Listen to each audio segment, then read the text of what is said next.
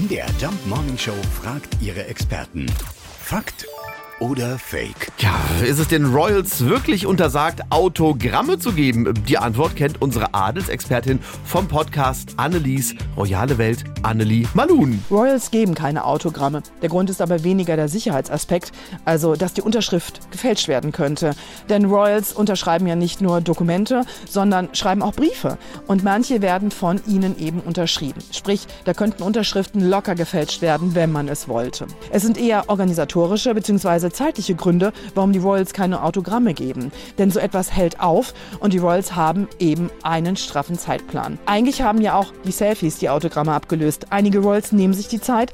Prinzessin Kate und Prince William immer mal wieder. Auch Königsgemahlin Camilla bleibt mal stehen. König Charles ist da auch wesentlich lockerer drauf als seine Mutter. Aber dennoch ist es so, dass die Royals nicht so gerne auf Smartphones schauen wollen, wenn sie auf die Menschen zugehen, sondern lieber in die Augen. Und das ist eine ungeschriebene Anstandsregel für royale Fans. Also Telefon runter. Das ist doch sehr spannend. Es ist den Royals also nicht verboten, Autogramme zu geben, so aus Sicherheitsgründen oder so. Sie haben halt leider nur meistens wahnsinnig wenig Zeit dafür. Nicht mal Zeit für ein kleines C und C. Ja, dann kommen Sie zur Autogrammjagd lieber zu unserem MDR Jump Osterfeuer.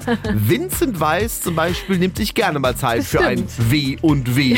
Den aktuellen Voting-Zwischenstand gibt's auf mdrjump.de. Fakt oder Fake? Jeden Morgen um 5.20 Uhr und 7.20 Uhr in der MDR Jump Morning Show mit Sarah von Neuburg und Lars Christian Kade.